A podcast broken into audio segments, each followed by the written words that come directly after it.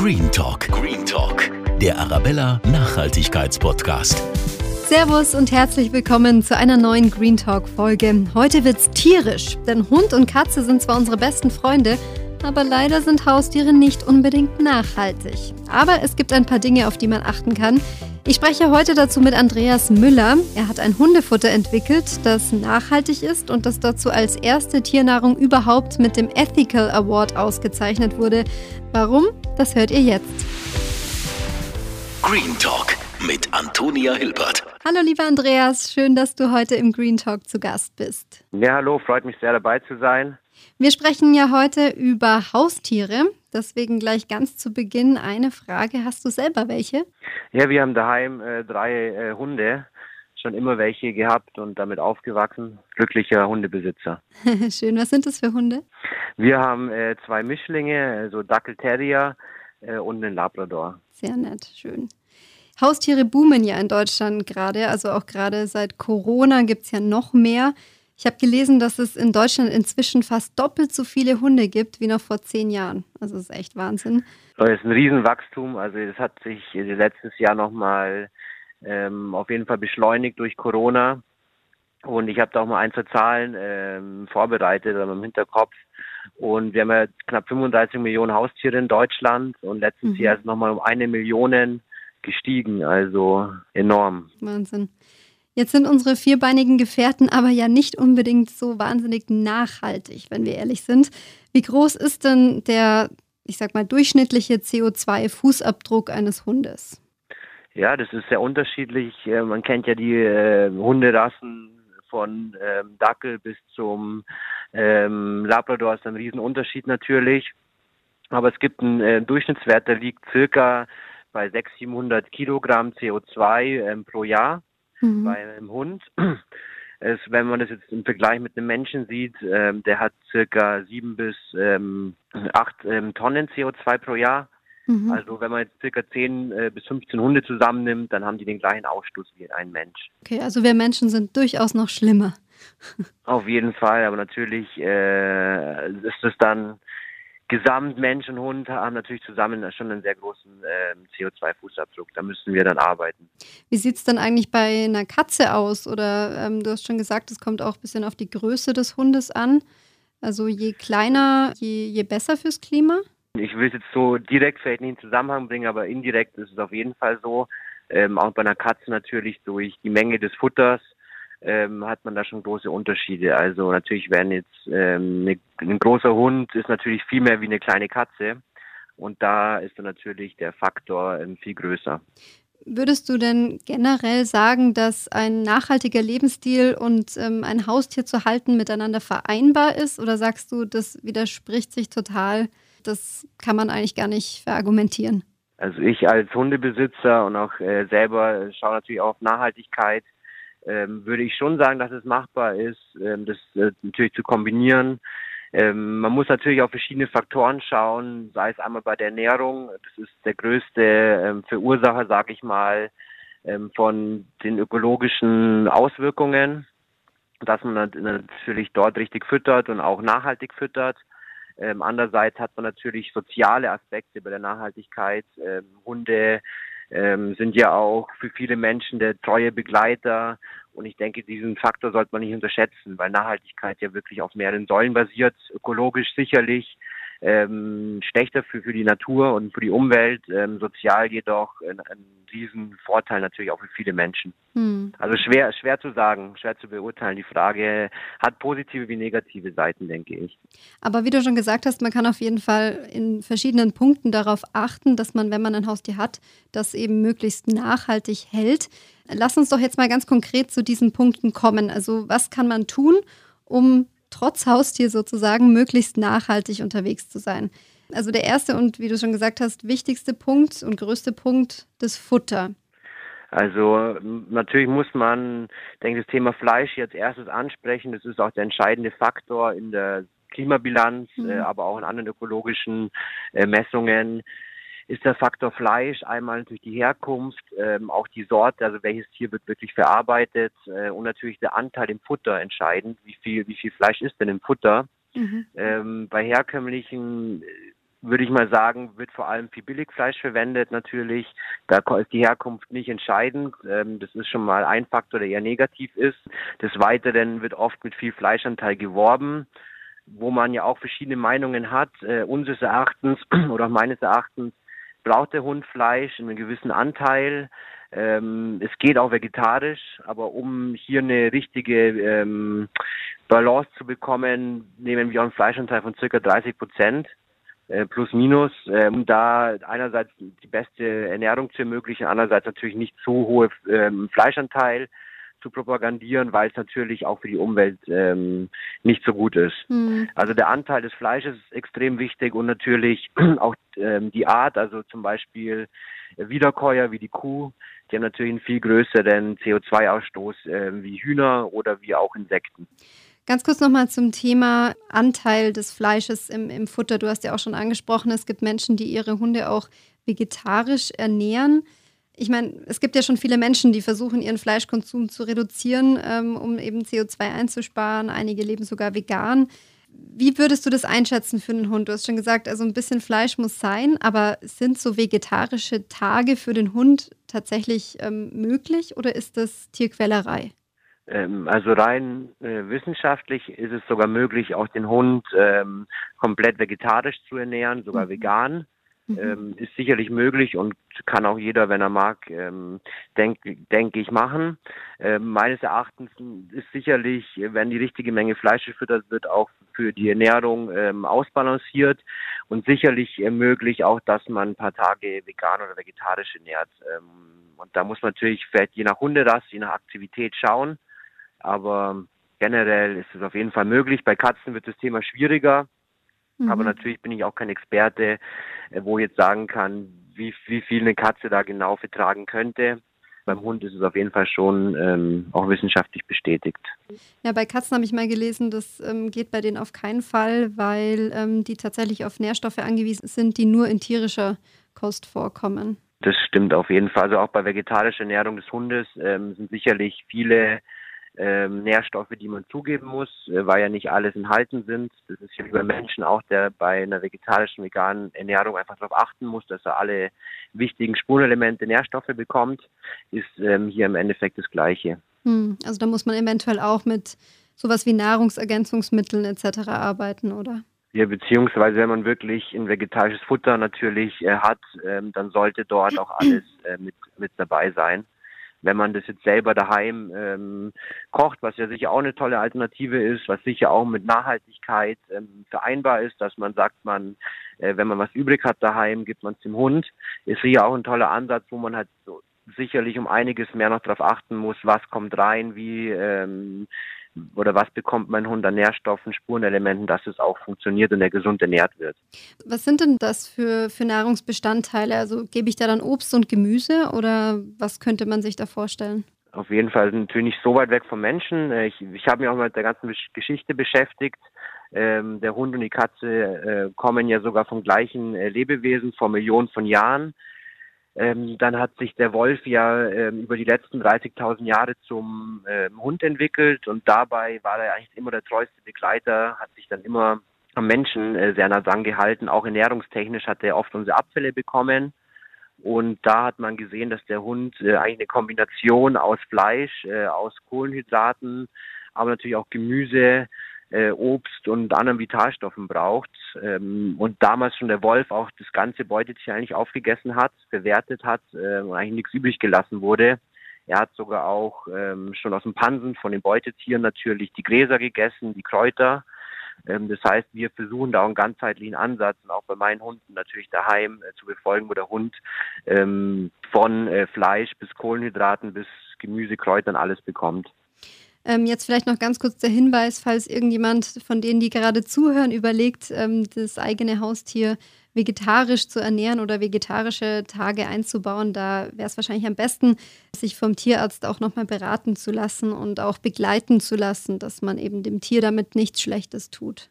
Genau, das ist äh, immer gut, sich da nochmal zu informieren äh, von dem Experten. Ähm, oder auch dann vom Hersteller natürlich, dass man sich da die Information einholt, was muss man vielleicht noch tun, dass, das, dass der Hund auch alles bekommt. Jetzt gibt es ja auch einen großen Unterschied, ähm, was das Fleisch in Futtermitteln angeht. Es gibt, glaube ich, teilweise werden Schlachtabfälle verwendet. Teilweise gibt es ja auch wirklich richtig hochwertiges Fleisch, das den Hunden verfüttert wird. Das sogenannte Barfen heißt es ja dann, glaube ich. Da ist, glaube ich, der CO2-Abdruck sehr viel höher wahrscheinlich, oder? Wie kann man das bewerten? Generell würde ich schon sagen, natürlich, wenn es sich um Frischfleisch handelt, was ja im Transport natürlich auch äh, viel größere Volumen hat, gekühlt werden muss, ähm, auf jeden Fall schädlicher ist für die Umwelt. Ähm, Barfen ist sicher eine Alternative, aber dort muss man vor allem auch aufpassen, dass die ähm, Kühlkette nicht unterbrochen wurde. Ich glaube, da gab es mal einen Test, wo relativ viele auch ähm, äh, Barfutter ähm, einfach mit Salmonellen oder anderen ähm, Verunreinigungen natürlich ähm, irgendwie kontaminiert waren. Da sollte man auf jeden Fall ähm, einen Partner seines Vertrauens, denke ich, auswählen, wenn man in die Richtung geht und natürlich nachhaltig wäre es sowas auch, wenn es wirklich regional bezogen werden kann, meines Erachtens. Mhm. Ähm, Trockenfutter kann man sagen, ist schon nachhaltiger. Ähm, einfach auch die Menge natürlich, die dort transportiert wird. Ähm, auch Nassfutter ist vom Impact auf jeden Fall schon mal äh, drei bis vierfach äh, meines äh, Wissens vom Trockenfutter. Also da auch eine Mischung zu machen, ist sicherlich gut für die Umwelt und nicht nur Nassfutter zu füttern dem Hund, sondern ähm, dort einfach eine, eine Balance auch reinzubekommen, mhm. ist sicherlich wichtig. Jetzt gibt es ja auch Menschen, die meinen, ihrem Tier was ganz besonders Gutes tun zu müssen und kaufen teures, ich nenne es jetzt mal Spezialfleisch, also vom Pferd oder auch vom Känguru, habe ich schon mal gesehen äh, scheint mir jetzt nicht besonders nachhaltig, wenn das Fleisch erstmal um die halbe Welt reisen muss. Was sagst du dazu? Ja, auf jeden Fall. Also ich denke, da kommen wir wieder zum Thema mit den, mit den Schlachtabfällen. Da kann ich nochmal vielleicht äh, kurz ausholen. Also ich denke schon, wie der äh, Wolf damals das ganze Beutetier verwertet hat, es ist schon wichtig, vor allem beim Thema Nachhaltigkeit, äh, dass natürlich nicht nur Steaks in die, ins Hundefutter reinkommen, und äh, so ist es auch natürlich, dass man ganzheitlich das Tier verwertet. Und hier gibt es dann zwei Faktoren. Wenn natürlich diese Spezialproteine, sage ich mal, um die halbe Welt geschifft werden, ist es vielleicht ähm, ein Abfall, der verwertet werden kann, der dem Hund auch nicht, nicht schlecht ist. Andererseits natürlich muss man sowas hinterfragen. Und da gibt es, denke ich, beide, beide Sichtweisen. Ähm, und das ist sicher nicht eine schwere Frage. Beim Pferd ähm, ist es wahrscheinlich eher die, die Kultur, die Hemmnis von uns, dass das Pferd nie wirklich äh, oder eher als Nutztier gesehen wird wie jetzt äh, zum Essen. Aber an sich äh, aus Nahrlichkeitsperspektive natürlich ähm, Pferde äh, ins, ins Futter zu nehmen, ist sicherlich ein eher was Positives. Aber da, da ist es sehr befindlich natürlich. Ähm, jeder Mensch ist da anders, wie er seinen Bezug vielleicht zu Pferden hat. Da kann ich jetzt nicht generell urteilen, aber sehr interessantes Thema auch. Es ist sicher was Positives ähm, im Sinne der Nachhaltigkeit, weil dann das Fleisch verwertet wird oder inwiefern schätzt du das als positiv? Genau, dass, dass mhm. einfach äh, das Fleisch verwertet wird vom Pferd zum Beispiel, was sonst vielleicht keine Verwendung findet. Ähm, und ich denke schon, dass das Nachhaltigkeit sich natürlich Sinn machen, macht, es zu, zu verwenden. Ähm, anderer Aspekt ist natürlich, dass Hunde teilweise schon so befuttert wurden, auch vom Billigfutter, dass natürlich so Standard-Proteinquellen wie Rind und Huhn ähm, eher mal eine Allergie entwickelt wird bei dem einen oder anderen Hund und dann äh, spezielle Proteine wie Pferd ähm, da vielleicht eine Möglichkeit, eine alternative Ernährungsmöglichkeit bieten, mhm. äh, um einfach Allergiker auch zu ernähren. Hier wird das Thema, wir hatten jetzt schon vegetarisch und diese Spezialproteine, das Thema Insekten, denke ich, sehr spannend in Zukunft. Mhm. Ähm, da sind die ersten Produkte ja schon im Markt. Und das ist für mich auch von der Nachhaltigkeitssicht sehr, sehr interessant, weil ich glaube, hier mit dem Faktor 15 zwischen Insekt und Rind, also äh, ökologische Auswirkungen sind 15-fach so hoch bei einem Rind wie mhm. bei einem Insekt. Die sind sehr, eigentlich liefern sehr hochwertige Proteine, sind auch natürlich für die Allergiker geeignet, die vielleicht nicht jede, jedes Fleisch ähm, vertragen. Und deswegen sehe ich als Insekten, äh, Insekten als zukünftige Proteinquelle im Hundefutterbereich sicherlich ähm, als wichtig an. Mhm, auch ein sehr spannender Aspekt, ja. Du hast ja selber auch ähm, eine nachhaltige Hundefuttermarke gegründet, ähm, die heißt Good, also wie gut auf Englisch, nur mit drei O. Vielleicht erklärst du uns mal, was ähm, genau macht euer Hundefutter so besonders nachhaltig? Also vielleicht kurz äh, zur Geschichte. Wir haben daheim ein Familienunternehmen, die Interquare Pet Food, wo wir schon äh, damals von der Mühle ähm, Tiernahrung entwickelt haben. Das hat sich dann zur ähm, Hunde- und Katzennahrung vor allem entwickelt und haben dann die letzten Jahre immer mehr gemerkt, wie uns selber das Thema wichtig ist, aber auch natürlich auch ähm, die Haustierbesitzer immer mehr ähm, nachfragen, nachhaltige Produkte, was steckt dahinter, mehr Transparenz wollen und da haben wir die äh, junge Marke Gut entwickelt, ähm, die vor allem an erster Stelle das Tierwohl, die artgerechte Haltung der Nutztiere stellt. Äh, also wir verwenden nur Proteine aus Freilandhaltung. Ähm, natürlich auch nicht nur Fleisch, sondern es ist dann eine gesamtheitliche Verwertung des Tieres. Mhm. Ähm, und die Tiere leben länger, die haben mehr Auslauf. Ist aber natürlich auch nicht das einfachste dort, ähm, an die verschiedensten äh, Proteine zu kommen weil Freilandhaltung ja in der EU auch noch nicht so gefördert wird. Ähm, wir haben regionale Zutaten, vor allem wenn es dann um die Kohlenhydrate geht, dann kommen ähm, zum Beispiel Gerste ähm, oder auch der Weizen direkt von nebenan, von den Feldern. Wir mhm. verwenden keine Zusatzstoffe, ähm, Konservierungsstoffe und haben eigentlich unser Ernährungskonzept immer den Hund im Vordergrund. Natürlich muss jedes Futter ähm, den Hund gesund und vital ernähren, haben auch dafür zum Beispiel Vitalstoffe wie Leinsamen reingesetzt. Da muss man natürlich mit Nachhaltigkeit Kompromisse auch machen, sei es auch natürlich beim Tierwohl, äh, wo Freilandhaltung sicherlich auch ähm, geschaut werden muss, wo kriegen wir das her. Äh, und haben uns dann bei Nachhaltigkeit relativ breit aufgestellt. Ähm, einerseits Thema Klima, ähm, produzieren immer stärker mit erneuerbaren Energien, Photovoltaik, ähm, und mit Ökostrom, gleichen aber auch natürlich den restlichen CO2-Ausstoß ähm, äh, wieder aus mit Aufforstung, äh, wo wir auf alten Viehweiden zum Beispiel, um den Kreislauf wieder zu schließen, Bäume anpflanzen. Äh, und dann haben wir 100% klimaneutral vom Acker bis in, bis, in den Napf, sagen wir immer. Mhm. Ähm, um da dem Klima was Gutes zu tun, haben auch bei Verpackungen geschaut, dass wir großteils ähm, auf nah, nachwachsende Rohstoffe setzen, also wirklich so, so viel wie es geht aus Papier, wir haben natürlich noch eine kleine Schicht aus Plastik, um die Qualität des Futters innen äh, einfach zu gewährleisten, dass die hoch bleibt.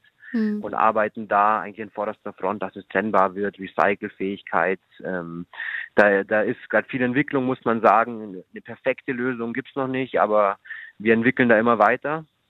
Und was wir noch äh, kreiert haben, ist, dass man mit jedem Produkt wirklich was Gutes tun kann für seinen Hund durch die Ernährung, aber auch für den Planeten, also zum Beispiel haben wir ein, ein Produkt, wo wir mit jedem Kilo äh, den Artenschutz unterstützen. Da haben wir eine tolle Partnerin, die bildet ähm, Artenschutzhunde aus, also Spürhunde, die dann auf die letzten Nashörner in Afrika aufpassen. Mhm. Und da versuchen wir einfach bei verschiedenen, verschiedensten Projekten ähm, auch Gutes zu tun, wirklich aktiv zu unterstützen.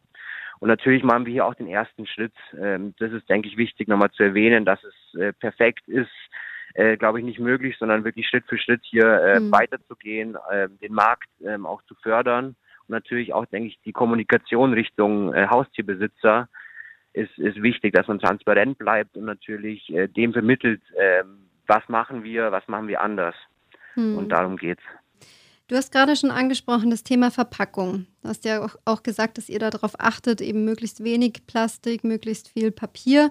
Ähm, wahrscheinlich gilt auch hier, wie überall, lieber weniger große Packungen als viele kleine kaufen.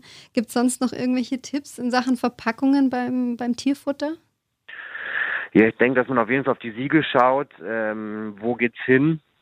Äh, was passiert nach, äh, nachdem ich die Verpackung weggeworfen habe? Ähm, da ist leider noch ein bisschen Intransparenz, äh, würde ich sagen. Das ist der eine Punkt. Natürlich auch, woraus besteht die Verpackung? Ist es eine Mischung zwischen verschiedensten Materialien oder ist es ein Monomaterial? Ähm, das ist sicher auch nochmal entscheidend.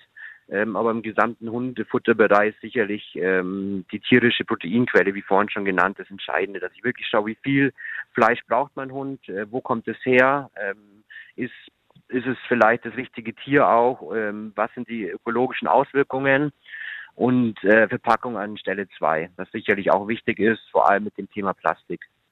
Ein weiterer Punkt, bei dem man bestimmt auch auf Nachhaltigkeit achten kann, ist das Thema Spazierengehen mit dem Hund. Äh, mir fallen da direkt die Hundekotbeutelchen ein aus Plastik, die man ja überall leider auch äh, teilweise neben dem Mülleimer rumliegen sieht. Ähm, Gibt es da nachhaltige Alternativen? Das Thema kenne ich auch, äh, vor allem als Hundebesitzer Ich habe schon viel ausprobiert, muss ich sagen. Es gibt Alternativen aus äh, Karton, aus Papier.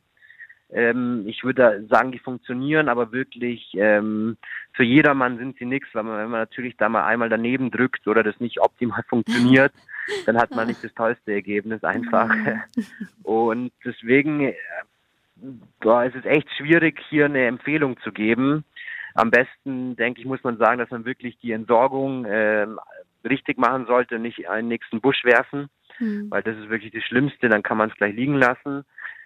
Ähm, und natürlich, dass man dem Hund das richtige Futter gibt, weil ich denke auch die Verdaulichkeit, äh, die Menge, die rauskommt hinten, ist entscheidend. Wenn mein mhm. Hund äh, das bessere Futter bekommt, äh, höhere Verträglichkeit hat, dann kommt vielleicht die Hälfte hinten raus. Und das ist sicherlich auch schon mal besser für den mhm. Hund und die Umwelt. Mhm. Liegen lassen ist ja auch keine Option. Das ist, glaube ich, auch ziemlich schlecht, wenn, wenn der Kot sozusagen ins, ins Grundwasser dann übergeht. Und nee, das ist echt auch schwierig mit liegen lassen. Genau. Ähm, klar, vor allem bei der Landwirtschaft. Ja. Da kommt ja wieder zurück ins Essen, wenn man, kann man so sagen. Ich ja. habe auch hier eine Zahl mal rausgesucht. Ich habe äh, gelesen, fünf, bis zu 500 oder mehr als 500 Millionen Hundekotbeutel werden in Deutschland pro Jahr ähm, gebraucht mhm. und 20 Prozent landen davon in der Gegend. Wahnsinn. Das ist natürlich eine Riesenmenge. Also mhm. da haben wir 100 Millionen Kotbeutel, die in Deutschland in unserer Natur liegen.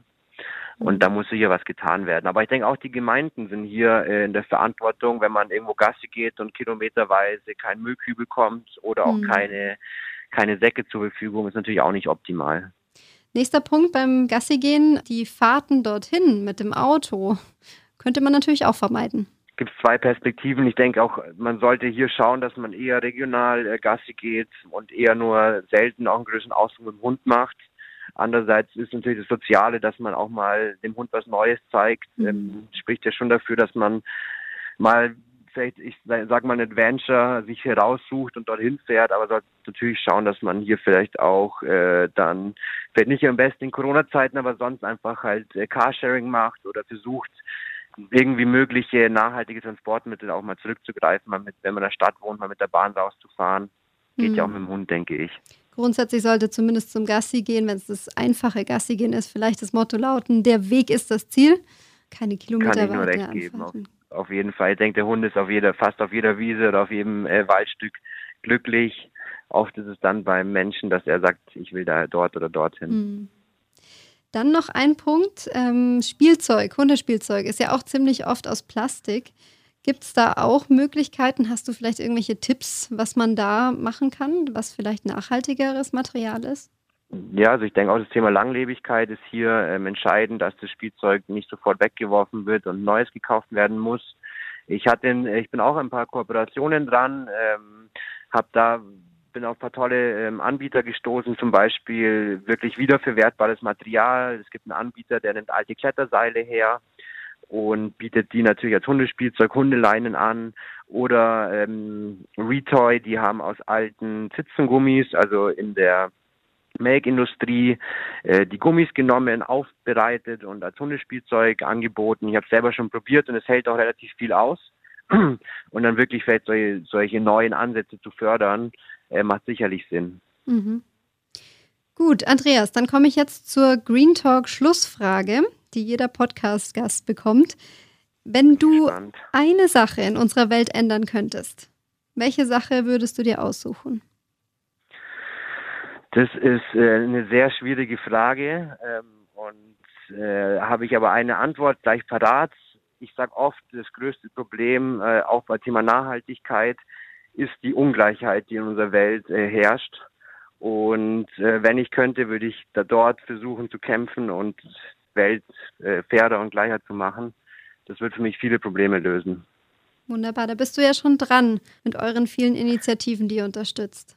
Schritt, Schritt für Schritt. Schritt, für Schritt. und natürlich genau. brauchen wir da die Hundebesitzer auch mit am Boot, dass die wissen, äh, wie kann ich vielleicht alternativ auch mal äh, weiterdenken. Ich denke, es trifft ja auch jeden, der in den Supermarkt geht, wie uns selber, der dann vielleicht überfordert ist und sich ganz schnell entscheiden will, wo kann ich vielleicht ökologisch auch was Gutes tun. Vielen, vielen Dank, Andreas, für deinen Besuch im Green Talk und grüß deine Hunde ganz lieb von mir.